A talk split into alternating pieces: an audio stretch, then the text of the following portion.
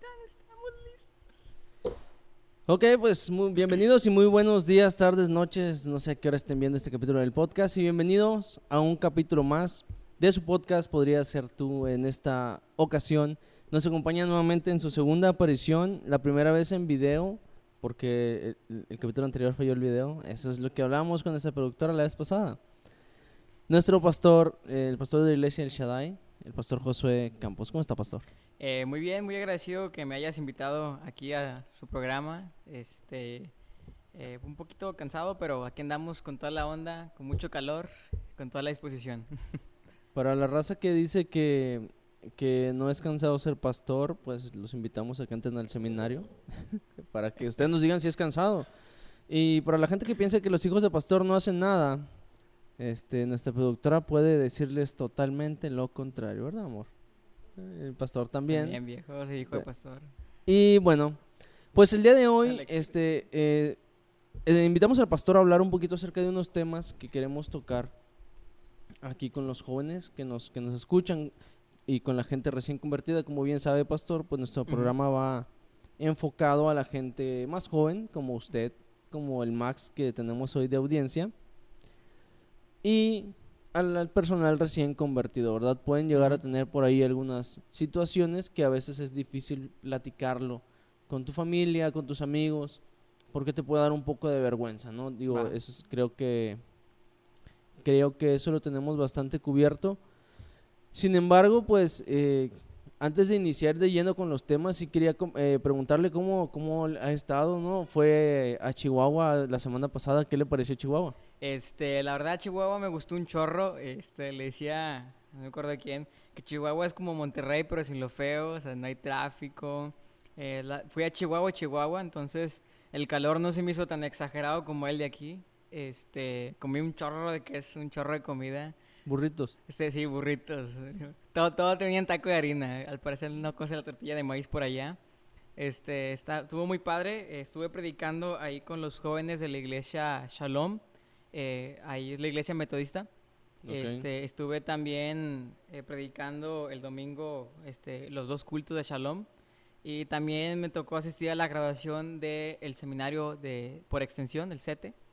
Este, el seminario Juan Wesley, por si están interesados, este, tiene un sistema ah, por extensión donde ustedes pueden estudiar este, pues, la teología en nivel bachillerato.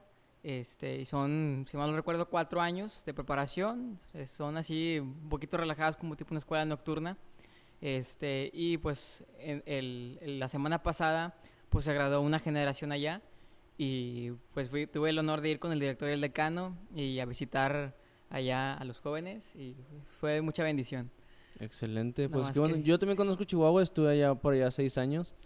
Y eh, realmente el tráfico de Chihuahua, Sí, el es un ma- amor. el aire de Chihuahua es diferente. Sí, Y como bien dice, todo es en tortilla de harina. todos. Y para alguien como yo que no come tortillas de harina, así que no sé por qué estoy gordo, este, pues es, es difícil porque Ajá. todos son burritos, todos son, todo es en harina. Todo es queso. Pastor, tengo una pregunta antes de iniciar, una pregunta que me ha estado agobiando desde que lo conozco. A ver. Es una pregunta personal y espero no incomodarlo con esa pregunta. A ver. ¿Por qué no usa gel? ¿Eh? ¿Por qué no usa gel? No me gusta. No, y cera para el cabello, ¿no? Tampoco. No sé, viejo, es que... flojera. Es que luego también cuando estaba chiquillo siempre me pusieron gel toda mi santa vida, como hasta que yo tuve 10 años. Me molestaba un chorro siempre traía así la plastota. Ah, bueno, Este, pues es que se puede poner poquito. ah, o no sé, es que me daba calor porque al momento de, de- de lavarme el cabello tardaba un chorro. Ok, Se, ok. se me caían. Sí, Es- o sea, yo, yo pensé que era algo así como que no, en la familia dicen que es del diablo o algo así. No, sencillamente O sea, a mí no me pero- gusta. Pero yo dije, voy a preguntarle, porque nunca lo he visto con gel. Dije, "Este- este- está raro, ¿no? Bueno, ¿Que yo me siento raro. despeinado? ¿Qué onda? ¿Qué No, me quiere decir? No, no, no, es que yo, o sea, yo me siento raro si no me pongo gel. No, O sea, viejo. Me ponía cera antes, pero luego la cera, como tengo el cabello crespo, Entonces se, se desvanece y lo quedo acá como gallina despeinada. Pero bueno, eh, ya fue mucho, Ya fue mucho, Ya fue mucha mucho- paja. mu- mucho relleno. Este, vamos a entrar de lleno. Por ahí hablábamos entre, entre semana acerca de los temas que íbamos a tocar y uno de los temas que me interesaba tocar eh, y poder platicarlo con usted porque pues es más joven que yo. Entonces son precisamente esas crisis que pueden tener los jóvenes, de los jóvenes, los adolescentes, es- esas crisis ex- existenciales de los 15 a los 23, De los 24, 12, 30. hasta los 38. No, no, o, sea, de los 15. Bueno, vam- vamos a centrarlo en, en la liga de jóvenes, ¿no? De los Ujú. 12, 13 a los 28, ok, ¿sí? va. En ese transcurso de tiempo, pues eh, todos pasamos por ahí, gracias a Dios, eh, tenemos la edad que tenemos hasta ahorita. Pero todos hemos tenido por ahí algunas crisis. No sé si usted recuerda alguna vez que tuvo alguna crisis en la adolescencia. Este, Crisis. ¿cuál, ¿Cuál ha sido usted que diga una, una crisis? No sé, por si yo tuve una crisis, este, podría llamarse como que existencial, por así decirlo. Sí. Cuando yo tenía, ¿qué será? 16, como los 16 años, por ahí, tuve, sa- salí con una chica un tiempo. Y la mamá de la chica me, me hacía como que a un ladito porque yo soy moreno. ¿sí? No manches, el pleno racismo en pleno siglo XXI. Espere, espere, para allá vamos con, con lo que le estoy platicando. Ajá. Entonces fue una crisis existencial porque eh, esta señora comentaba, no, no voy a decir su nombre por respeto, pero esta señora comentaba algo así de que es que tú eres negro y los negros están destinados a ser pobres y, y, eh, y ese, y, y palabras un poco más fuertes que no vamos a usar. Entonces fue una crisis el hecho de, de, pues básicamente me pegas en la mera pubertad, ¿sacas? O sea, pubertad, estoy hablando de los 14 a los 17, ¿no? Antes de entrar a la juventud. Y, y me pegas acá en la crisis existencial de no manches, o sea, ¿por qué soy negro? Porque, porque esa era la palabra textual. Espero que YouTube no nos tumbe el video. Pero esa era su palabra textual, así de que es que tú eres. eh, y, luego, y luego me decía, es que el negro es el color del pecado, entonces tú eh, eres una persona con un pecado. Entonces, volvemos a lo mismo, te, te avientas ese tipo de comentarios, tal vez es muy extremista, Sí, es un poco extremista. pero, eh, pero realmente los jóvenes tienen muchas crisis existen- existenciales. Cuando también, no sé, la una crisis de los adolescentes es, eh, eh, no sé, usted puede decirme alguna, pero el tema de la masturbación también se vuelve una crisis en los, en los adolescentes jóvenes, incluso hay personas ya más adultas que batallan con este tema. Y se vuelve una crisis porque a veces ya ni siquiera lo haces por, por el- ese placer que puede auto darte autosatisfacerte, Sí. sino porque ya estás tan acostumbrado a hacer lo que lo vives haciendo todo el tiempo, ¿no? O sea, tal vez llega a no simbolizar nada.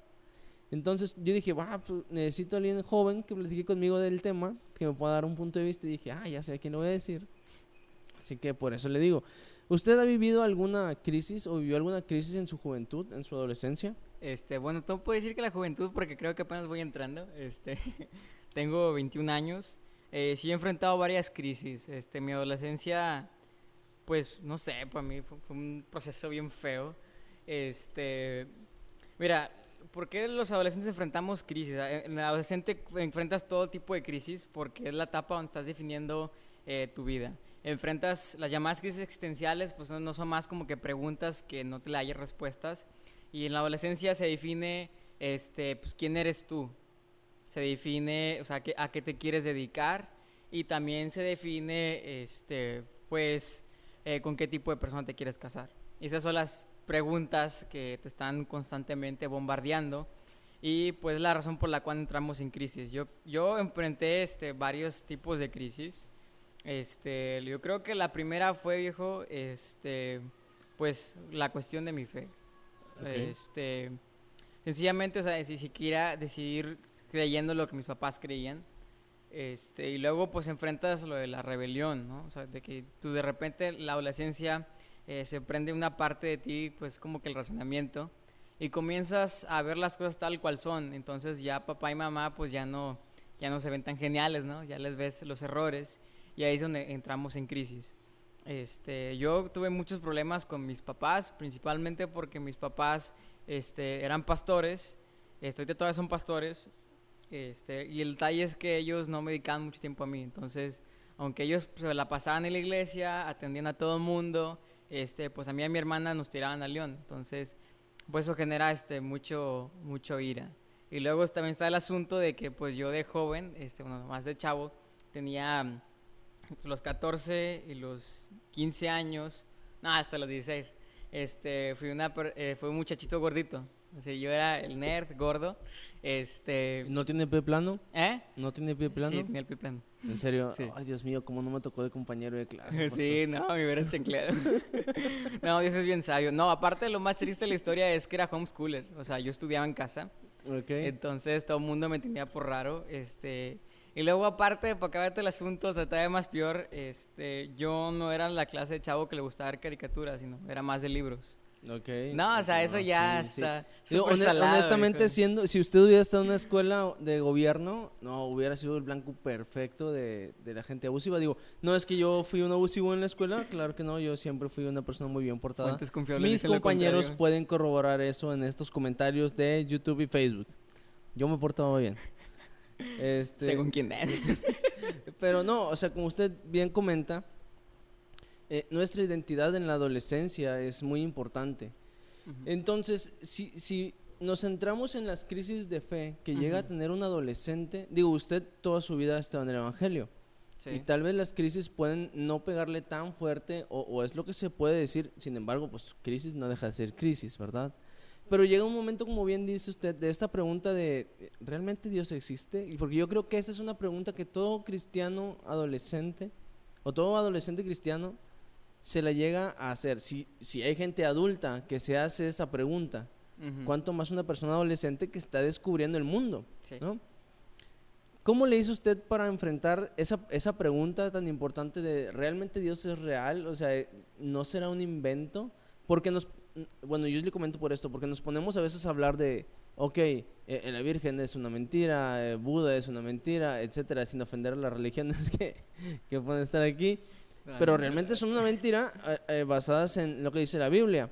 Sí. Este, y entonces, como, jo- como adolescente cristiano, llega una, una ocasión en donde te llega a preguntar a ti, o sea, tu cabeza misma te, te hace esa pregunta de, oye, Jadiel, y, ok, tú, tú dices que todas las religiones son una mentira, pero ¿Dios existe? Ok. Este, mira, primero que nada vamos a hacer este, la importancia de esta pregunta, la fe. Este, ahorita actualmente, desde el inicio del tiempo, el, el mundo no tiene un problema de dinero, no es un problema de, de recursos, es un problema de creencias, ¿sí? Este, lo que tú crees este, influye en todo, todo lo que tú haces, en lo que consideras real o no, en lo que consideras correcto o no. Este, y depende, no, hay algo que se llama cosmovisión, no sé si por ahí les enseñaron ese término. Si no, Es- Cosmovisión es el canal de Cosmo y Wanda, Eh, bueno, no, viejo. ¿no? Ah, ok, no, Tampoco es no, la no sé. WandaVision. Este, no, mira, una cosmovisión, viejo, es, depende de lo que tú crees y cómo eso influye en todo lo demás. Ok, En el centro de esa cosmovisión, imagínate como un círculo, ¿no? O sea, como una esfera, y en el centro de esa esfera está Dios, ¿sí? Está una deidad. Y dependiendo de lo que tú creas, este, después sigue lo que tú consideras real o no. Después de eso sigue lo que tú consideras correcto o no. Y después ya está lo que tú actúas, ¿sí? Entonces, e- el mundo tiene un- una cuestión, un problema de creencias. Este, ¿Por qué es que se están acabando el planeta, no? ¿Por qué están acabando los recursos? Porque tienen las creencias que, o sea, todo lo que yo tengo es para que yo lo consuma y eso pues, no es correcto, ¿no? Este, pero eso, eso es algo muy importante. En la adolescencia enfrentas esta crisis de si Dios es real o no.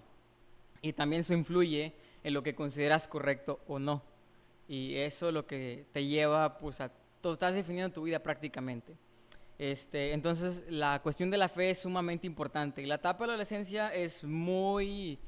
am, es muy difícil porque es una etapa donde tú desarrollas tu propia fe.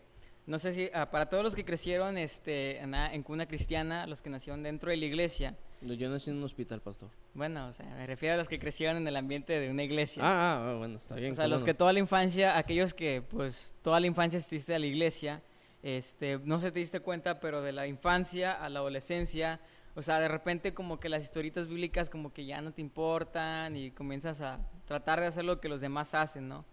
Y es principalmente que ahí donde te enfrentas a este problema, si Dios existe o no, o independientemente si existe o no, o sea, yo debo decir lo que la Biblia dice y por qué. Exacto, sí, por allá iba, para allá iba mi comentario, Ujú. porque en esta etapa de la adolescencia es donde sigues haciendo cosas porque tus padres te imponen a hacer algunas cosas y porque ya tienes esta costumbre de seguir haciendo cierto tipo de cosas, ¿no? Hay gente, como lo platicábamos antes, que tiene la costumbre de desayunar barbacoa todos los domingos y eso es porque sus papás compraban la barbacoa, sus abuelos compraban barbacoa y así por el... Por los siglos. Los siglos de los siglos, ¿verdad? Hasta que se acaben las vacas. hasta que se acaben las vacas. Ahí, haciendo un paréntesis, voy a hacer un comentario que ayer me hizo mi suegra, que seguramente me va a escuchar porque siempre le mando los, los links de los videos. Pero estábamos viendo una película y luego dice, qué triste la vida de las vacas, ¿verdad? Y, y, y yo me quedé, bueno, a mí y yo ¿Cómo nos quedamos así de que, ¿qué? Es este- porque fue un comentario súper random. Y dice, no, dice, saben que van a acabar en una hamburguesa. Y, lo- y oh, se fue así como que, oh. Pero bueno, solamente era un comentario random por el hecho de que dijo de, de, de, la- de las, de las vacas, sí. Pero bueno, le decía, los, los hábitos, este tipo de, de hábitos que te forman tus papás, también puede llegar a afectar y puede llegar a ser una crisis de, de tu fe. ¿Por qué? Porque tal vez tú, como bien comenta, ¿no? Usted en la adolescencia no te, no te cuestionas el hecho de por qué vas a la iglesia. ¿No? En la niñez, la adolescencia es como que, ah, ok, voy a la iglesia porque mis papás me iban a la iglesia. Pero en la adolescencia, cuando empiezas a convivir con más niños, de que no son cristianos, ¿no? Tus vecinitos, tus compañeros de escuela, etcétera, y que empiezas a escuchar que es este tipo de vertientes como, como que la, la Virgen y los que no creen en nada, los que van y te tocan la puerta el domingo, etcétera, y te empiezas a cuestionar porque me imagino Sí. que tanto a usted como a, a toda nuestra audiencia, de niños en alguna ocasión te preguntaron por qué crees en Dios y te quedaste así como que, What? eh, dude, creo en Dios porque mi papá me lleva a la iglesia el domingo. Sí. O sea, ¿cómo puede enfrentar, usted qué le recomienda a un adolescente para enfrentar ese tipo de crisis existenciales? Pues mira, primero que nada quiero que entiendas la importancia de tener una religión, ¿sí? Este, por ahí hay un libro que si te le gusta, perdón, si te gusta por ahí este leer, este te recomiendo el libro de eh, El mito de la neutralidad religiosa de Roy Clauser. Este autor habla acerca de la importancia de una religión, ¿sí? O sea, todos la religión tiene un propósito y ese propósito es darle sentido a la vida, ¿ok? O sea, ¿por qué? Porque estamos aquí, ¿no? Este, o sea, ¿qué es el humano, etcétera? Y yo te recomiendo el cristianismo porque eh, es la única religión que dentro de su propio diálogo, en su propio relato, en su propia historia, puede ser libre, ¿ok? Eh, y entonces, debes de tener convicciones, ¿sí? No puedes andar en este mundo este, sin creencias. Te digo porque te has preguntado, Jadiel, ¿cómo es que la humanidad pasó por tiempos como el oscurantismo de la Edad Media, donde solamente hubo guerras, muertes y plagas y hambres? ¿Cómo es que la gente pudo avanzar sin caer en el suicidio, sin caer en la locura o, este, o matarse entre todos? Y la respuesta es por la religión, ¿sí? O sea, la religión, te digo, tiene el propósito de darle un sentido a la vida.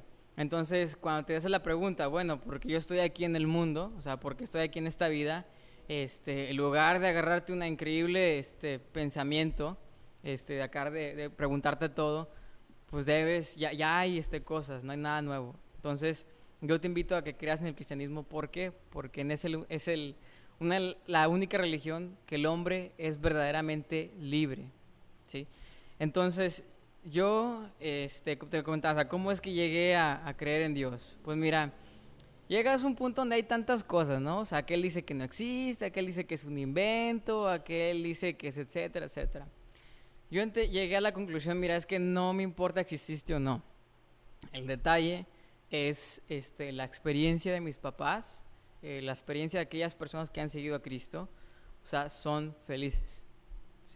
Claro, digo, y, la misma Biblia lo dice, disculpe que le interrumpa, Sí. E- El hecho de creer en, en que Dios existe, pues es poner a prueba nuestra fe y pues la fe, pues precisamente es, es la certeza de lo que se espera, la convicción de lo que no se ve y es parte de lo que comenta usted. Esa convicción que uno tiene que tener para no dejarse convencer por el resto de la gente. Que ahorita que comentaba cómo pudo salir adelante la humanidad, pues claro, o sea, yo estoy totalmente de acuerdo que fue este por tal vez por aferrarse a la religión, sin embargo también la esperanza de, de salir adelante y esos principios porque digo, a nadie de nosotros nos inculcan a que, Jadiel, si un día ves que ya no encuentras la salida, suicídate porque con eso acabas con todos tus problemas. No. Obviamente no. A nosotros que, que creemos en Dios, que hemos nacido tal vez en una cuna cristiana, siempre nos han inculcado a que cuando tenemos algún problema y no podemos con ellos, pues hay que dejarlo en manos de Dios. Sí, ¿sí? Entonces ahí es donde ponemos a prueba nuestra fe. sí. Este, mira, la razón por la cual este, yo decidí seguir a Cristo, independientemente de si era comprobable o no que existía, es la siguiente. O sea, que el Dios de los cristianos es un Dios de propósitos. ¿Sí? Entonces, o sea, eso de que Dios es un Dios de propósitos, entonces yo no estoy aquí por accidente, sino que tiene un propósito para mi vida, es a mí lo que pues he sentido. Porque vivimos en un siglo donde cada quien puede ser lo que quiera y lo que sea. Entonces, el tener de que, ¿sabes qué? Puedes ser lo que quieras. Entonces, tienes un chavito de 14 años, este, hay como más de 300 carreras a estudiar, este, en, en mil este, modos de música. Entonces, todo es tan confuso. Entonces, y el Dios de la Biblia es un Dios de propósitos, de cosas definidas. Y luego dice aparte, o sea, que sus propósitos, sus planes son de bien y no de mal. O sea, eso a mí lo que me, me hizo reconsiderar que independientemente si yo pudiera comprobar que existe o no, pues es que me agrada eso, de un propósito. Y no sé tú, eh, sentirte útil, sentirte pleno, satisfecho de que estás haciendo lo correcto, independientemente de lo que opinen los demás. Claro. Para mí eso es es súper impactante. Totalmente de acuerdo con usted, pastor. Yo creo que el hecho de, de sentirte identificado con algo, en este caso la religión, y que sepas que tienes un lugar específico y un objetivo específico en un momento específico de la historia, creo que le da un- una relevancia bastante, Aún bastante buena. Claro. En este tiempo estamos grabando este video en el 2021 Así es. y esperemos que dure por la eternidad en YouTube hasta que salga una plataforma nueva que quite a YouTube de ser el monstruo que es ahorita.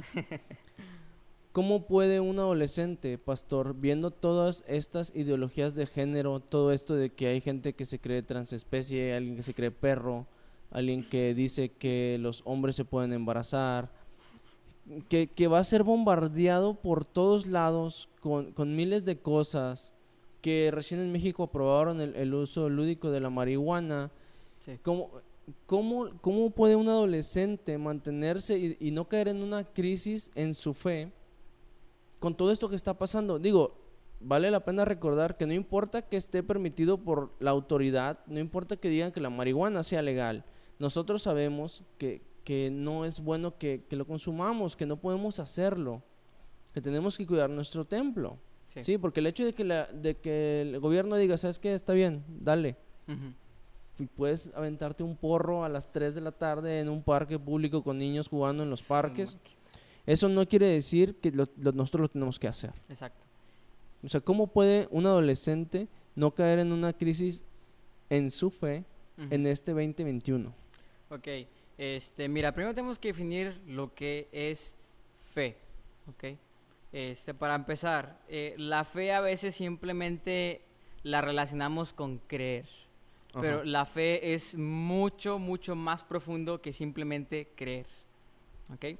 Fe eh, no es lo mismo que creer, de hecho la fe está por encima de, de las creencias, del conocimiento. Fe lo podemos traducir como confianza. Fe viene del griego pistis, este, y significa confianza. Entonces, eh, la fe está basada no únicamente en el conocimiento, porque como te has dado cuenta, o sea, el conocimiento humano, la razón tiene sus límites. Tiene sus límites la razón. O sea, hay, hay cosas en que tú y yo no podemos entender. Este, y ahí es cuando entra la fe. Y luego está la experiencia o la mística, como la pueden este, decir, ¿no? Ujú. este, la experiencia, ¿sí? La experiencia también está, es, la es subjetiva, ¿sí? Ahorita la gran mayoría de la ideología que estamos viendo hoy en día está basada únicamente en una sola cosa, en la experiencia, en lo que a mí me funcione y me haga sentir bien. Pero la fe, viejo, está por encima de la gnosis, o sea, del conocimiento, y por la experiencia, de la mística. La fe está basada en una relación, ¿sí? Tú no puedes confiar en alguien que no conoces, ¿estás de acuerdo? Y ese es, el preciso detalle por la cual este, muchos jóvenes llegan a decir, ¿sabes qué? La iglesia es aburrida, ¿no?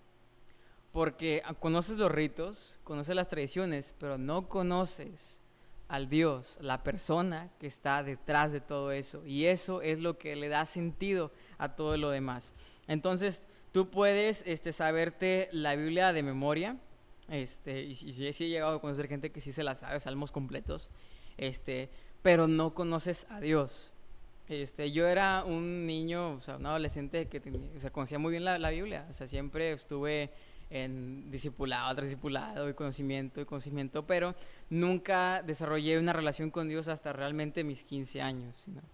Este, y esta es la razón por la cual eh, pierdes la fe, o sea, y te das cuenta, no, pues que esto es falso, es que la verdad nunca conociste al Dios que está detrás de esto. Este, la fe se desarrolla al leer la palabra de Dios, al creerla y practicarla. ¿ok? Este, la fe es, es bastante increíble porque en Romanos este, 10, 17 nos dice la fe viene por el oír y el oír de la palabra de Dios.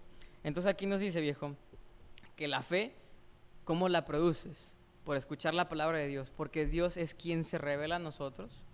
Entonces, tú pones en práctica esa palabra, o sea, ya adquieres el conocimiento revelado. Este, después lo pones en práctica y haces experiencia.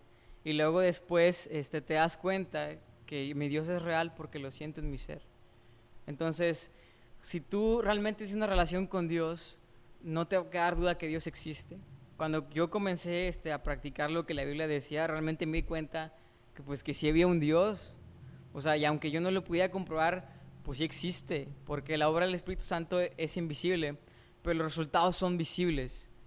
Y es ahí cuando comienzas a desarrollar tu propia fe. Te digo, la crisis del adolescente viene este, porque no, no detienes tu propia fe. Es una etapa donde tú, eh, como dice mi papá, tienes que dejar de ser carretilla. ¿sí? O sea, ya no te pueden cargar. Este, y déjame decirte que la fe es personal. Yo no puedo tener fe por ti. Cada quien tiene que desarrollar su propia fe. Y en la adolescencia es donde se vive esa crisis, donde dejas de ser un niño, dejas de ser una carretilla que tus papás están llevando y tienes que desarrollar tu propia fe. Y si tú no la desarrollas, pues te queda la otra opción, que es hacer lo que el mundo considera correcto. Y aquí está el detalle, viejo. Este, Dios te dice bien claro en su palabra este, qué es lo correcto y qué es lo malo. Eh, hay caminos que al hombre le parecen buenos, pero su fin es de muerte. Entonces, tú tienes que creer que lo que Dios dice, esto es lo correcto, independientemente de lo que diga el mundo. Y, por- y eso te va a dar plenitud a tu vida, porque para eso fuimos creados, para estar en comunión con Dios. Claro. Es, es- estoy totalmente de acuerdo, pastor, con lo que usted comenta y precisamente es lo que yo le, le comentaba hace un momento. La, como la fe es personal, como la fe, como usted comenta, usted no puede creer por mí. Yo creo porque es mi convicción. Y muchas veces nos dejamos llevar con el, el hecho de que, ok, mis papás son bien cristianos, entonces pues por ende pues yo también alcanzo salvación, sí, ya. Eh, no. Muchas veces pensamos eso y, y realmente no es así. O sea, pensamos que porque la relación de nuestra familia es muy buena con Dios, que digo, que, que bueno, qué bueno que tu familia tenga una relación saludable con Dios, pero tu fe y tu relación con Dios son personales. O sea, no, no puedes cargar, yo no puedo cargarle a Ami que crea por mí, yo no puedo cargarle a usted que crea por mí, yo no puedo cargarle mi salvación a usted y decir, ah, bueno, el pastor va a orar por mi salvación, no pasa nada. no, claro que no, porque es, es una manera personal. Y hay muchísimas maneras en las que un adolescente, un joven puede tener una crisis de fe. Sí. Ahorita tocábamos acerca de la ideología de género, que es un tema que viene bastante fuerte y que si no estás bien cimentado como joven o como adolescente, te puedes llegar a dejar envolver. Digo, Sí. está bien que, que, que res- se respete a la mujer, yo no tengo nada en contra de eso, es, de hecho es algo muy bueno que la mujer tenga un lugar en la sociedad tal cual la tiene ahora, que se le respete por sus aportaciones, que se le respete por su, por su trabajo, por todo, porque hay mujeres que pueden trabajar igual o mejor que un hombre y, y no se les debe de pagar menos y estoy totalmente de acuerdo con eso. Sí. En eso no tengo ningún problema. Mi, mi, mi molestia, mi... ¿Cómo...? Mi queja. Mi queja, sí, mi... mi estaba buscando una palabra y se me fue eh, bien machín. Carga. Pero no, no, es, es- O sea, mi conflicto Ajá. viene cuando quieren meterte este tema, eh, hablando directamente de la ideología de género, a fuerza. ¿Y por qué me voy a este, a este tema que es muy controversial para mucha gente? Porque nuestros adolescentes cristianos, nuestros jóvenes cristianos, están empezando a ver normal Sí, todo esto que está pasando. Y, y no me gustaría que tuviesen una crisis de, en su fe por este tipo de cosas. ¿Por qué? Eh, hace poquito vimos, por curiosidad, una película de, del rollo este LGTB Pink. que... No, no, no sé, ni me acuerdo cómo se llama, la verdad. No sé, por ahí producción nos puede dar a buscarla en su teléfono para que nos pase el nombre. No le vean chavos. ¿eh? Este, sí, pues no la vean. Pero noso- literalmente yo la vi porque en la portada de la, de la película viene un tipo con la Biblia en la mano. Ah. Entonces, ahí es donde empieza mi conflicto. ¿Por qué tienes que atacar mi creencia cuando tú me estás exigiendo este, este respeto? Entonces, la trama, pues, la neta está del nabo, pero trata al final de, al final del día. Al Se llama al final del día la película. Gracias, Vámonos. amor. Trata de un maestro cristiano, si mal no recuerdo, que va a un grupo LGTB porque quieren ganarle un terreno para algo, una construcción o algo así, Ok. y termina siendo como el psicólogo de ese grupo porque, eh, pues sí, ellos le dicen es que no nos aman y es que esto y es que aquello, y este brother da clases en una escuela, en una escuela cristiana, entonces, en un en una de conflictos, un una, una pedazo de la, de la película, hay un conflicto en donde les dicen los alumnos de ellos, porque fue en una iglesia, creo, el, el conflicto que pasó por ahí, y les dicen, no, es que en la Biblia dice esto, en la Biblia dice aquello, o sea, sí, eh, estamos de acuerdo que la Biblia dice muchas cosas, pero ellos se defendían con que no, es que tú me tienes que amar porque Dios es amor, y, y lo que tú estás haciendo no es de Dios porque no me amas. Y hacen ver al, al cristiano como una persona tacaña, como una persona intolerante, como una persona hasta cierto punto grosera, maleducados, o sea, y yo dialogaba con Ami, disculpe que me esté extendiendo en este comentario, dialogaba con Ami y le decía, ok, o sea, yo no tengo broncas con respetar que vayan a marchar y todo eso, pero ¿por qué entonces ellos quieren meterle sus ideales a nuestra juventud, a nuestra adolescencia? Porque ahora estamos, estamos muy de acuerdo en que ahora ya no, no sé si ha visto las noticias, que ha habido maestros que encarcelan por decir que solamente existen dos géneros, o sea, que solamente hay masculino y femenino y nada más. Y son maestros que terminan en la cárcel. Entonces, ¿cómo nuestros adolescentes que, que vean eso en las noticias o que les toque verlo en sus escuelas. ¿cómo, ¿cómo van a mantenerse firmes si no conocen, como bien dice usted, si no tienen una relación íntima con Dios? O sea. ¿Usted cómo le diría a un adolescente, a un joven, que no caiga en una crisis de fe en ese, en ese momento? Ok. Este, mira, primero que nada, quiero que entiendas una cosa. Tradición y cultura no es fe. ¿sí? Y, y eso es algo que está así bien, bien mal. O sea, por eso es que la gente tiene conceptos totalmente equivocados del cristianismo. Este, para empezar, tradición y cultura no es fe. Entonces, por ejemplo, ahorita me comentabas de, de tu tía, ¿no? ¿De quién era? Tu tía, ¿no? Me acuerdo que dijiste de lo- lo del racismo. Ah, Es- no, una señora. bueno, una señora. allá en otro país. Es que en ese momento yo vivía allá en otro país, Ah, muy lejos. eh, bueno, ya. bueno, ya no vamos a entrar en por- detalles. Por favor, producción. Este, déjame te explico cómo está el asunto. Este, hay muchas cosas que son cultura, ¿sí? Y durante mucho tiempo, exactamente del año 323 después de Cristo hasta 1960, que es cuando comienzan estas revueltas, hubo algo que se llamó la cristiandad, ¿sí? Y cristiandad no es lo mismo que cristianismo. Cristiandad es esto que se desarrolló cuando entra Constantino el Grande, el emperador de Roma, este, y proclama al cristianismo como la religión oficial. ¿ok? Ah, desde el 323 hasta el 1960 este, es cuando eh, ser cristiano era ser lo normal. ¿sí? Y hubo muchas cosas de esa época que pues eran cultura viejo. O esta onda, por ejemplo, lo que se considera ropa cristiana, ¿no? La falda larga, el traje. Viejo, eso no es cristianismo, eso es modernidad. Este, lo del racismo, es que los cristianos son intolerantes. Y yo, viejo, este, si tú te pones a leer la Biblia, te das cuenta de que eso no es cierto. Este, y déjame decirte que el racismo siempre ha existido. Y ha, habido tiempos en la historia donde los negros suprimían a los blancos. Este, y eso es simplemente cultura. Entonces, tú puedes entrar en crisis este, de fe porque es, que no me gusta la gente cristiana. Y déjame decirte algo triste, amigo. La gente es hipócrita, ¿sí? Sí, la la claro, gente es grosera. Totalmente de acuerdo. Este, y uno como hijo de pastor es como que le toca doble saco de hipocresía, o sea, la gente es grosera, viejo, ¿sí? Entonces tú debes de conocer al Dios verdadero, el que está detrás de todo eso, y te vas a dar cuenta que pues Dios es súper increíble y muchas veces, o sea, la gente ni siquiera puede alcanzar nada, o sea, no- ni siquiera está siguiendo a Dios. Entonces, tú debes desarrollar tu propia fe basada en la escritura, no, no lo que dice la cultura, no que lo que me enseñaron, ¿ok? Entonces debes, eso es algo muy importante, ¿ok? Claro. Este, número dos, ahorita me preguntabas este, respecto, o sea, ¿por qué se están tratando de imponer algo, ¿sí? De esta ideología de género. Eh, probablemente me vayan a censurar en todo YouTube y las plataformas me van a mandar el FBI a mi casa, pero estamos viviendo en los últimos días. ¿sí? La Biblia dice que en los últimos días se va a estar levantando este, el anticristo, el reinado de la bestia, etcétera. Eh, y desde hace, bueno, esto, mira, para empezar, el pecado siempre ha sido pecado, ¿no? Y siempre se ha, este, se, ha- se- se- se ha sentido bien, ¿no? O sea, la gente peca porque pues se siente chido, ¿sí me entiendes? Pero tiene un mal, tiene su fin es de muerte. O sea, al final Dios va a juzgar todo. Y el que hizo lo bueno, pues va a ir a su presencia. Y el que no, al castigo eterno. ¿Ok?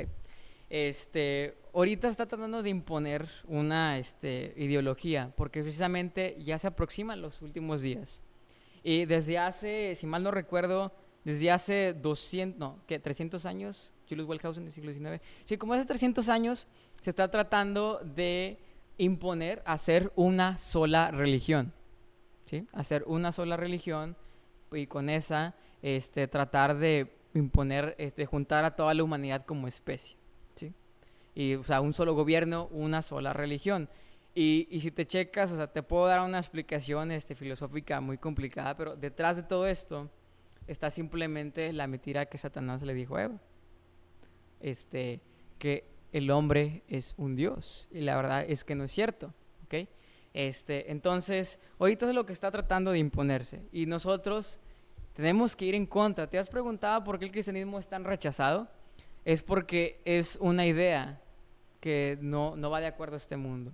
Este, todas este, las presuposiciones religiosas, el panteísmo, el politeísmo, el ateísmo, eh, el, tantas, todas salen de la misma idea. ¿sí? Entre ellas nomás hay una reflexión de distancia.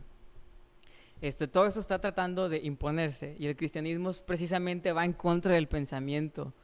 O sea, ¿sabías que el panteísmo, donde todo es Dios, y el ateísmo es lo mismo? ¿Sí? Y, luego la idea judio-cristiana de un Dios monoteísta que dice que es correcto y que es malo, este, y además que es un juez justo, o sea, que lo juzga la maldad y la castiga, es una idea que va en contra de todo esto. Y es precisamente por eso que los cristianos son tan atacados, porque esta idea no va de acuerdo a la ideología y las filosofías humanas. Este, y número tres, o sea, ¿cómo puede este, el, este, los jóvenes este, desarrollar, este, o sea, ir en contra de todo esto? Y es precisamente lo que decía al principio, desarrollar tu propia fe. Y esto va a evitar que hagas este, malas decisiones y enfrentes sus consecuencias. Y, y eso, o sea, te vas a evitar muchos problemas si haces la voluntad de Dios. Claro, digo, total, totalmente de acuerdo con lo que dice Pastor. Todos estamos de acuerdo, o al menos todos los que vamos a la iglesia, y, y a- Ok. aunque agarres la Biblia una vez a la semana, créeme que todos estamos claros este, que, vi- que vienen los últimos tiempos. Dígame, Pastor. Sí, eh, voy a decir algo. Este, la razón, o sea, por qué a veces te alejas de Dios. Eh, y te quiero decir la siguiente frase matona. Eh, esta la dice Roy Clauser en su libro El mito de la neutralidad religiosa. Cuando tú quitas el, crist- el cristianismo, quitas la religión, te deshaces de pensamientos filosóficos, lo único que te queda es el hedonismo, el seguimiento del placer. O sea, por eso es que es tan atrayente decir no hay un Dios y yo puedo hacer lo que se me pegue la gana. ¿Sí? Es por eso es que es tan atrayente. Claro, es que aparte sabemos que el pecado se te presenta de la manera más atractiva que puedas tú imaginar para ti mismo. Digo, no va a venir el pecado y, y espero no lastimar gente sensible con mi siguiente comentario. No va a venir el pecado y te va a decir, hola Jadiel, ¿qué tal? Soy una enfermedad venérea. Este, ¿cómo estás? Eh, ay, ah, mira, bien. No, pues claro que no. O sea, va a decir, exacto, no te va a decir. Hay una canción de Redimidos de hace muchos años que dice, este, soy la droga y el SIDA se llama. Chequenla, está muy buena esa, esa, esa canción. Pero precisamente se presentan estas dos. Dice, yo soy la droga y yo soy el SIDA, les dice. Y solo queremos acabar con tu vida. Entonces, el, es, pero realmente sabemos que el pecado no se te presenta así. O sea, no va a venir el pecado a decirte, mira, Jadiel, soy la cirrosis. Y, y- y en forma de, de botella de bebida alcohólica. Pues claro que no. Hola, soy la depresión, mucho gusto. Exacto, no, el pecado va a decir, te va a decir, hola, ¿qué tal? Mucho gusto, mi nombre es, no sé, cualquier cosa que te agrade, pueden, ya, y, y puede ser lo que sea, puede ser el alcohol, puede ser los videojuegos, puede ser cualquier cosa que a ti te haga que, que dejes de tener una relación con Dios, porque por ahí va a empezar este, todo esto, toda tu depresión, todos tus problemas van a empezar cuando empiezas a perder tu relación con Dios. Si eres una persona que lee la Biblia, como decimos ahorita, una vez a la semana, pues es mucho más fácil que caigas en, en- en alguna tentación, que caigas en alguna cosa porque pues no te alimentas, ¿verdad? Eh, sí, creo que la he citado en algunas ocasiones, pero por ahí tengo una reflexión que en la página que se llama Muros Transparentes y precisamente trata de eso, de que cada vez nos hacemos más expertos a las cosas que les prestamos más, más, más tiempo, más atención. Y cuando nos apasiona ¿no? y nos dedicamos a hacerlo cada vez mejor, pues aprendimos, aprendemos más y lo perfeccionamos a tal grado de que nos volvemos unos expertos en materia. ¿Sí? Tal vez yo puedo hacerle preguntas de la Biblia y usted me va a contestar porque usted es un experto en la materia. Tal vez yo puedo hacerle preguntas a mí acerca de las estrellas y me va a contestar porque es experto en la materia. Y así sucesivamente podemos ver a alguien que tiene una especialidad en algo. Pero cuando nosotros nos clavamos en cosas que no corresponden o, o que no nos edifican en este caso, pues perdemos de vista nuestra relación con Dios. ¿sí? Sí. Ha habido más de uno de nosotros, tanto ustedes como yo, Ami, Max y toda la gente que nos llegue a ver, se ha clavado con una serie de Netflix y se la ha aventado en una noche. Se ha aventado 10 capítulos seguidos, 11 capítulos, 12 capítulos, Raza, no hagan eso, duérmanse. pero todo, a todos nos ha pasado. Sí, a todos nos sí. ha pasado que dices, sabes que esta serie me gustó. Precisamente ayer tuvimos un conflicto con eso, pero dije, no, me voy a dormir. Este, eh, y series que te atrapan, ¿sí?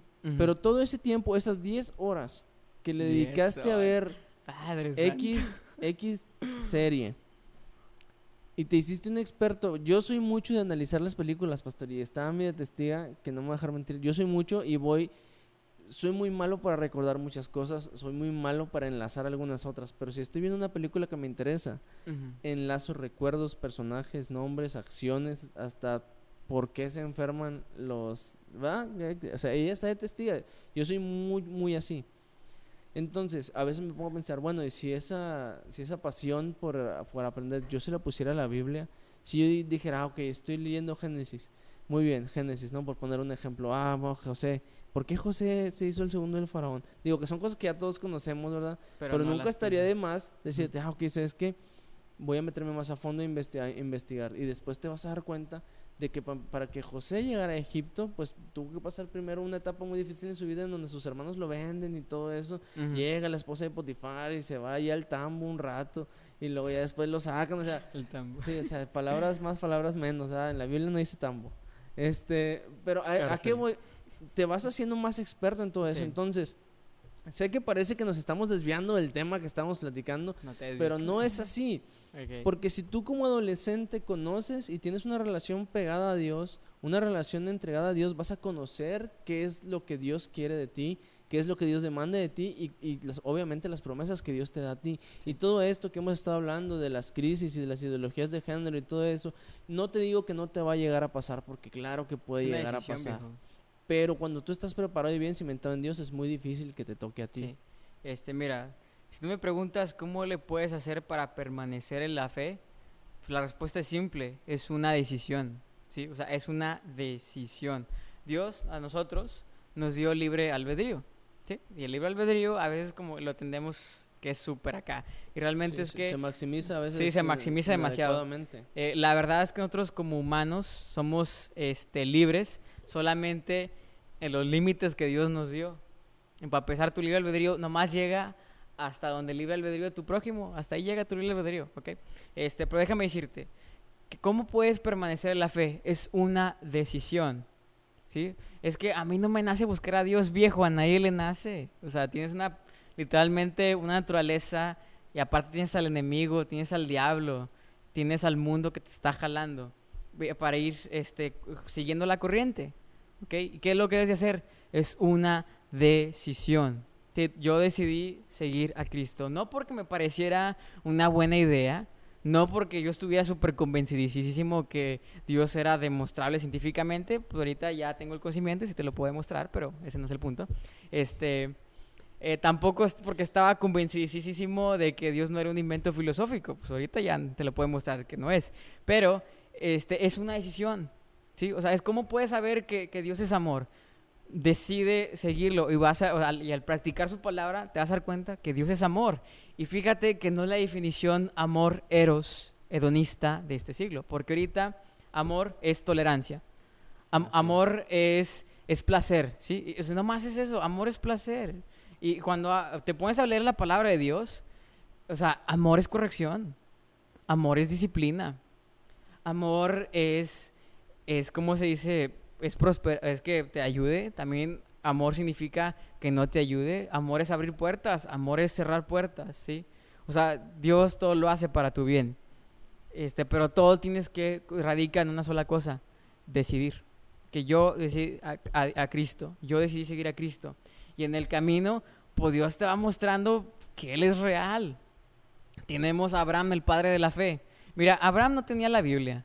Es más, Abraham ni siquiera tenía el Génesis. O sea, Abraham no sabía nada de Dios. O sea, de repente se le aparece en sueños un Dios que él no conocía y le dice, o sea, yo soy el creador. O sea, sígueme. Y, él dice, pues, pues ok, ¿no? Y lo piensa seguir. Este, está, está bien loco, pero Abraham decidió seguir a Cristo.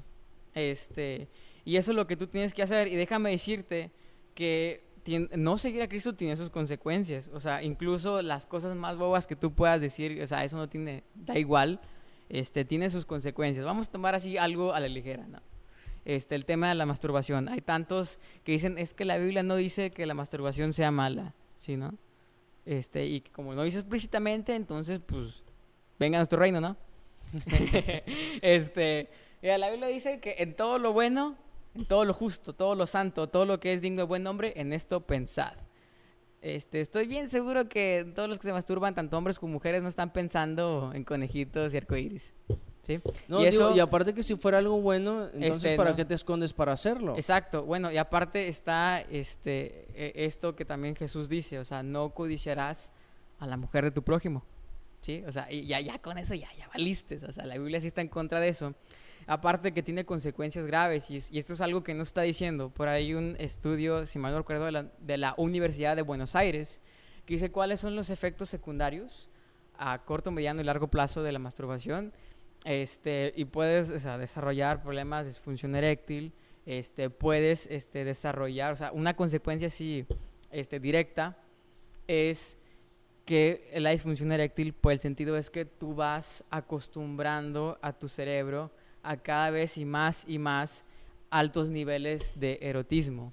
Entonces, el día de mañana, que tú te llegues a casar, un adolescente que comienza a practicar la masturbación a sus 14 años, el día de mañana cuando se case, este, pues no va a poder, porque su, acostumbró a su cerebro a un nivel de erotismo Sí, altísimo. Exagerado. Entonces, o sea, sí, estamos, el que estamos entre jóvenes, sea, no se le va a parar.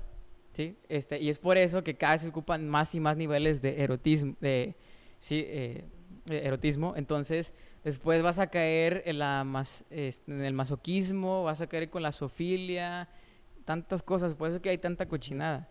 Este, y estas son consecuencias, y claro que vienen consecuencias este, a largo plazo, ¿verdad? Y la peor es que vas a caer en el castigo eterno. Así es, digo, totalmente de acuerdo, pastor, en ese aspecto. Muchas veces damos este como algo natural este tema que usted comenta de la masturbación, cuando realmente no es así. Digo, y, y, estoy totalmente de acuerdo con usted que empiezas por poquito, eh, volvemos a lo mismo. Cuando empiezas a hacer algo mucho, muy repetido, te vuelves, te vuelves un experto. y, y, puede ser para cosas buenas, puede ser para cosas malas. Y en este caso, el tema de la masturbación, pues es un tema delicado para los adolescentes y que a muchos les da vergüenza, a muchos otros no. Pero, pues sí, digo, si, si ya empezaron, si ya empezaste como joven a hacer esto, ten mucho cuidado. Yo te recomiendo que dejes de hacerlo. Sale ahí, amigo. o sea, corre. Es una trampa. Corre, viejo, es una trampa. Vas a caer. Y, y te puede ir muy mal. Ahora, totalmente de acuerdo, todas nuestras acciones tienen una consecuencia. Hay consecuencias buenas, consecuencias malas. Pero todos tienen una consecuencia que tarde o temprano tendremos que pagar. ¿Sí? Porque todo, al final de cuentas, la verdad siempre sale a la luz, como coloquialmente se dice. Y, y es algo que no podemos evitar. Ahorita que comentaba acerca de de, cómo está la situación actual, hablábamos en podcasts anteriores de la vida de Elías y Ami nos hacía un comentario precisamente de que a veces ella llega a sentirse que solamente ella busca a Dios como en los tiempos de Elías. Sí. ¿Y, por qué tocó el tema de Elías? Porque Elías tuvo esta convicción tan grande de decir, sabes que yo solo contra todos ustedes y como quiera yo voy a ganar. ¿sí? Porque yo sé que mi Dios es real. Y así, eh, eh, eso es el consejo que yo podría o que yo le daría a estos adolescentes, estos jóvenes, personas recién convertidas que nos están viendo. Si tú estás pasando por una crisis de, en tu fe, llámese como sea. Si tú acabas de llegar al cristianismo y sigues batallando con el alcohol, con las drogas, el tabaco, no, no te estreses. Hasta cierto punto es normal. Pero conforme más le vayas entregando tus debilidades a Dios, Dios te va a hacer más fuerte. Entonces, sabemos también que existen cambios radicales y cambios graduales. Si estás batallando con alguna de tus adicciones, tú que acabas de llegar al cristianismo, acércate con tu pastor, acércate con un líder de tu iglesia, alguien que esté en oración y con toda confianza platica con él, porque son las personas que te pueden orientar y te pueden dar un buen consejo. Si tú eres una persona que tienes toda la vida en la iglesia y estás pasando por algo y eres un adolescente, busca a tu líder de jóvenes, busca alguien que te pueda dar un buen consejo. No vayas con tus amigos de la esquina. Con sí, por favor, no hagan eso. No, le preguntes al cantinero, no le preguntes al profesor de filo, porque ni siquiera saben qué rayos están diciendo. Entonces, busca consejo de alguien que esté en oración, porque si no vas a batallar mucho para poder dejar eso. Pastor, creo que se nos está acabando el tiempo. Este, ¿cuánto tiempo tenemos por ahí? Se nos está acabando el tiempo. Entonces vamos a dejar el otro tema para otra aparición de usted un poquito más adelante. Pero antes de terminar, pastor, y ya para cerrar este, este tema, para cerrar, este, me gustaría por ahí algunos comentarios finales de usted. Primero, una recomendación, aparte de las que ya nos dio. Usted como joven ya pasó por alguna de estas etapas que, que llegamos a comentar. ¿Cómo salió adelante? ¿Cuál fue, qué fue su ancla? Que todos sabemos obviamente que es Dios, pero ¿cómo usted le hizo, cómo fue acercarse a alguien más a expresarle que estaba usted batallando con alguien? Okay, con algo, mejor dicho. Este, nada, pues con alguien no, o sea, yo, yo desperté mis sentimientos por ahí de los 18, este, pero yo batallé con algo, ¿sí? Y eso era, pues, el conocimiento, el conocimiento secreto, ¿sí? Yo llegué a, a practicar por ahí algunos libros de magia que por ahí me encontré. Chavos, nunca, le, nunca tecleen, este, magia y hechizos en, en, en, en Google, les llegan toda clase de cosas. Este, también llegué a batallar con problemas de pornografía y temas de masturbación. Eh, y eso es algo que Dios me ayudó a dejar. Entonces, ¿a cómo puedes salir adelante? Mira, pues si nada más te quiero decir algo, o sea, tú joven este, cristiano que pues, has vivido toda tu vida dentro de la iglesia, tengo que decirte algo, no necesitas ensuciarte para conocer a Dios, ¿sí? No necesitas ensuciarte, este, no necesitas este, eh, vivir una vida pecaminosa para tener testimonio, ¿no? O sea, no necesitas eso para conocer a Dios, este, solamente es una cuestión de decisión. Eh, y a veces también, ah, déjame decirte que hay pecados eh, que no los vas a poder dejar a menos que pidas ayuda. ¿sí? Eh, el cristianismo es una fe de comunidad, es una fe que se vive en comunidad. No es de ermitaños ni de monjes, o sea, es de, estar en comunión unos con otros. Yo la única manera en la que pude este, salir de eso fue pedir ayuda. O sea, fui, o sea, la mayoría siempre le pedimos ayuda al amigo X, ¿no? Y ese cuate está peor que tú. Claro. Este, pero yo lo que tuve que hacer, eh, fui con un pastor, o sea, un pastor, un chavito de 14 años yendo con un pastor, o sea, decirle, pastor, mira, tengo este problema, este, estoy viendo pornografía y no puedo dejarlo, ¿qué hago? ¿Y sabes qué me puso a hacer? O sea, algo, o sea, así como que lo que te vienen diciendo toda la santa vida, ponte a leer la Biblia y ora. Este, y me dijeron, mira, no tienes de otra, es una decisión. Y ok, yo decidí y sí me pusieron acá una disciplina de cómo leer la Biblia. Este, así, y todos los días me agarraba un plan de lectura, este, dedicaba una hora a Dios. Y eso, créeme, que al leer la Biblia, Dios fue restaurando mi mente. O sea, yo te puedo decir que no me acuerdo de esas imágenes. Y Dios fue cambiando, fue, me fue cambiando, me quitó ese carácter este, odioso que tenía. Este, y simplemente fue una decisión. O sea, si tú pides ayuda, si tú, tú te pones en tu corazón, este, Dios te va a mandar gente, gente este, que sea buena, que te guíe por el camino correcto. La Biblia dice en Isaías que por torpe que sea, no me voy a extraviar. Pero es una decisión. Lo que dijo Josué este, en, su, ¿cómo? En el epílogo del libro de Josué. O sea, decide hoy, ¿a quién vas a seguir? ¿A Jehová o a los dioses que adoraron sus padres? O sea, decide. O sea, si tú decides seguir a Dios, créeme que Dios va a poner todo en tu camino para mantenerte firme en la fe. Claro. Y, eso es, o sea, pero pidan ayuda, chavos, o sea, no, no se queden solos, este, pide de, de, de, preferencia a gente mayor que ya haya pasado por esa etapa, ¿sí? Este, porque hay pecados que no vas a poder dejar a menos que tú los confieses y te apartes, o sea, y confiésalos a alguien que te diga cómo salir, porque a veces piensas que este, el problema es muy enorme y le platicas a alguien más y no, chavos, o sea, no es tan difícil. Claro, digo, o a veces te equivocas de persona y le cuentas a alguien que después lo usa para avergonzarte. Exacto. Entonces tenemos que ser muy sabios y por eso es el comentario de acércate con alguien que esté en constante oración y que pueda darte un buen consejo y que no se vaya a burlar después de ti. Porque sabemos que es muy doloroso confiarle algo a alguien y que después lo use para reírse de ti o lo diga enfrente de todos y, y tú así como que, chale, o sea, yo te lo estoy confiando a ti, acá, secretón, va y tú sacas el chismecito mundial y ahora voy a andar en la boca de todos ahí. Y se crean ideas después muy equivocadas y ahí también puedes llegar a caer en una crisis. Entonces tienes que tener mucho cuidado de a quién le platicas tus cosas.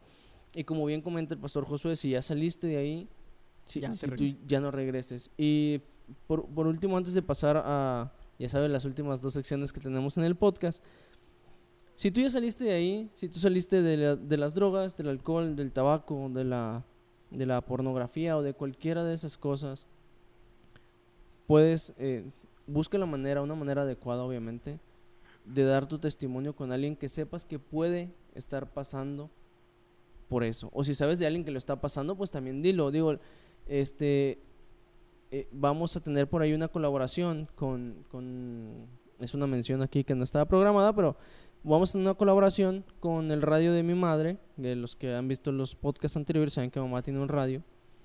Y entonces nos, dijeron así de que, oigan, necesitamos un, texto que ustedes digan, saben que esto me agrada, eh, este texto creo que me define por algo. Y yo comentaba que a mí me gustaba Daniel 4.2. Y este, por los que no conozcan o no tengan su Biblia a la mano, dice, conviene que yo declare las señales y milagros que Dios Altísimo, que el Dios Altísimo ha hecho conmigo.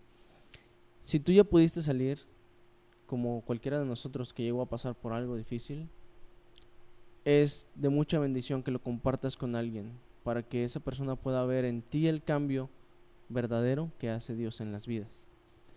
Y bueno, con esto estamos terminando. Vamos a pasar a nuestras últimas dos secciones. Pastor, primero agradecerle que se haya tomado el tiempo de atendernos un domingo después del culto. Sabemos que es domingo de hamburguesas.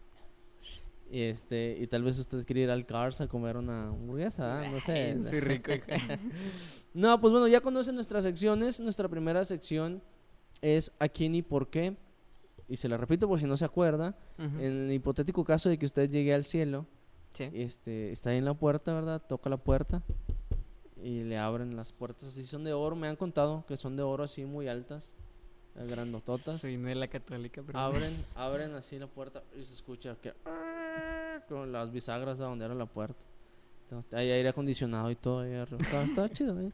Entonces, usted va a entrar al cielo y, Dios le dice, ¿sabes qué, José? Bienvenido, pásale. Este, Tenemos el clima, pues, agradable. Este, pero antes de que pase, tienes la oportunidad de hablar con un personaje histórico, bíblico. No sé si ya se recordó cómo era la sección. ¿A quién y por qué? Ah, man, no, es que hay tanta gente que quiero conocer, viejo. Eh, ah, no manches, nomás se puede uno. Uno nada más, pastor. Va a salir como Ami que dio media Biblia, pero Em, uno nada más. Pues yo creo que a José el Soñador, viejo. José. ¿Por qué? Porque pues es- este es un hombre intachable, viejo. O sea, a pesar de que él no tenía nada de la escritura.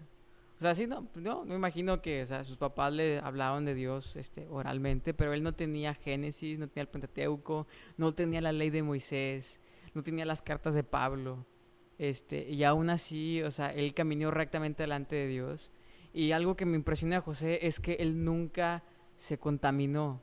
O sea, y- y la Biblia no, no dice en ningún momento algo malo acerca de José. O sea, José siendo un, un chavo se decidió apartarse para Dios. Y él nunca se ensució ni de su juventud, ni de su adolescencia, ni, ni aún de la vejez. No se dejó corromper por, este, por el poder de los egipcios. Y, yo, yo quisiera simplemente platicar con él, ¿no? O sea, ¿qué, qué sentiste cuando estabas este, en el poder, ¿no? Y tenías a tus hermanos, a esos vatos que te aventaron a una cisterna y los siguientes tres años de tu vida viviste de perico perro, ¿no? Como dice coloquialmente. Este, ¿cómo le hiciste, no? O sea, platicar más que nada de su experiencia de vida. Y porque José el Soñador es uno de los personajes bíblicos que más admiro, porque fue un hombre de integridad y un hombre de perdón. Sí, digo que también esa parte del perdón le costó, pero al final de cuentas Sí, Dios sea, trabajó con él y pudo perdonar a sus hermanos. Y, y digo, bueno, totalmente de acuerdo, digo, creo que José es un caso de es el claro ejemplo de cómo debe de vivir un joven o un Exacto. adolescente a pesar de que estés solo, a pesar de que estés pasando tiempos difíciles. José siempre se mantuvo firme en, en su convicción Sí. y en su creencia de Dios. Además que estuvo en un ambiente feísimo, o sea, la verdad, muchos de nosotros nomás leemos la historia de José nomás por encimita, pero cuando te pones a analizar el periodo donde él vivió en Egipto, o sea, hasta qué bañado, viejo, o sea, hasta los mismos egipcios dicen que ese periodo estuvo difícil. Sí, y si para ellos estuvo difícil, cuanto más para los esclavos, ¿no? Sí, bueno, él fue un esclavo. Este, y eso es lo que yo me admiro de él. O sea, él estaba en medio de un mundo este, donde cada quien hacía lo que a Dios le parecía. Este, o sea, literalmente tuvo la oportunidad de acostarse con una mujer más bella, este, pues porque Potifar era un hombre poderoso, este, y aún así él decidió no hacerlo. O sea, eso- a mí lo que él me admira de él es, es la relación tan íntima que él tenía con Dios. Claro, totalmente de acuerdo, pastor. Y nuestra última sección, muchísimas gracias por dar su respuesta, es el invitado te recomienda. Pastor, recomiéndanos dos cosas, dos, un libro, una canción, una película, un video, una reflexión, una predicación, un capítulo de la Biblia, un versículo, que a usted le, que a usted le haya dejado algo y que, que usted diga, sabes que a mí me gustaría que, que tu audiencia leyera, escuchara, viera, etcétera, esto, porque le puede dejar algo. Oh, viejo, tengo tantos libros en la cabeza. Ok, bueno, vamos a por lo sencillo. Este.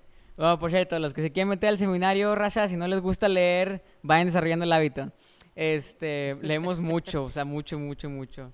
Este, una canción, a mí una canción que a mí me gusta bastante es la canción que se llama Live Like That de Sidewell Prophets. Esa canción dice, o sea, yo quiero vivir así como ellos, como los apóstoles, que todo lo que yo diga o, haga refleja a Cristo. ¿ok? Este, un libro, eh, bueno, una, pre- una película, te recomiendo mucho la película de Inquebrantable, la vida de Josh McDowell. Este, esa es una película que habla acerca mucho del perdón y una relación con Dios. O sea, McDowell es, una, es un teólogo súper padrísimo, un pastor, y, viene del contexto más horrible que te puedas imaginar. Este, y tú dirías, no, o sea, eso no es posible. O sea, no, o sea, neta que...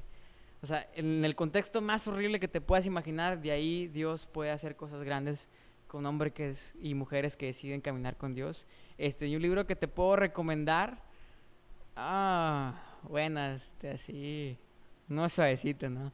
Este.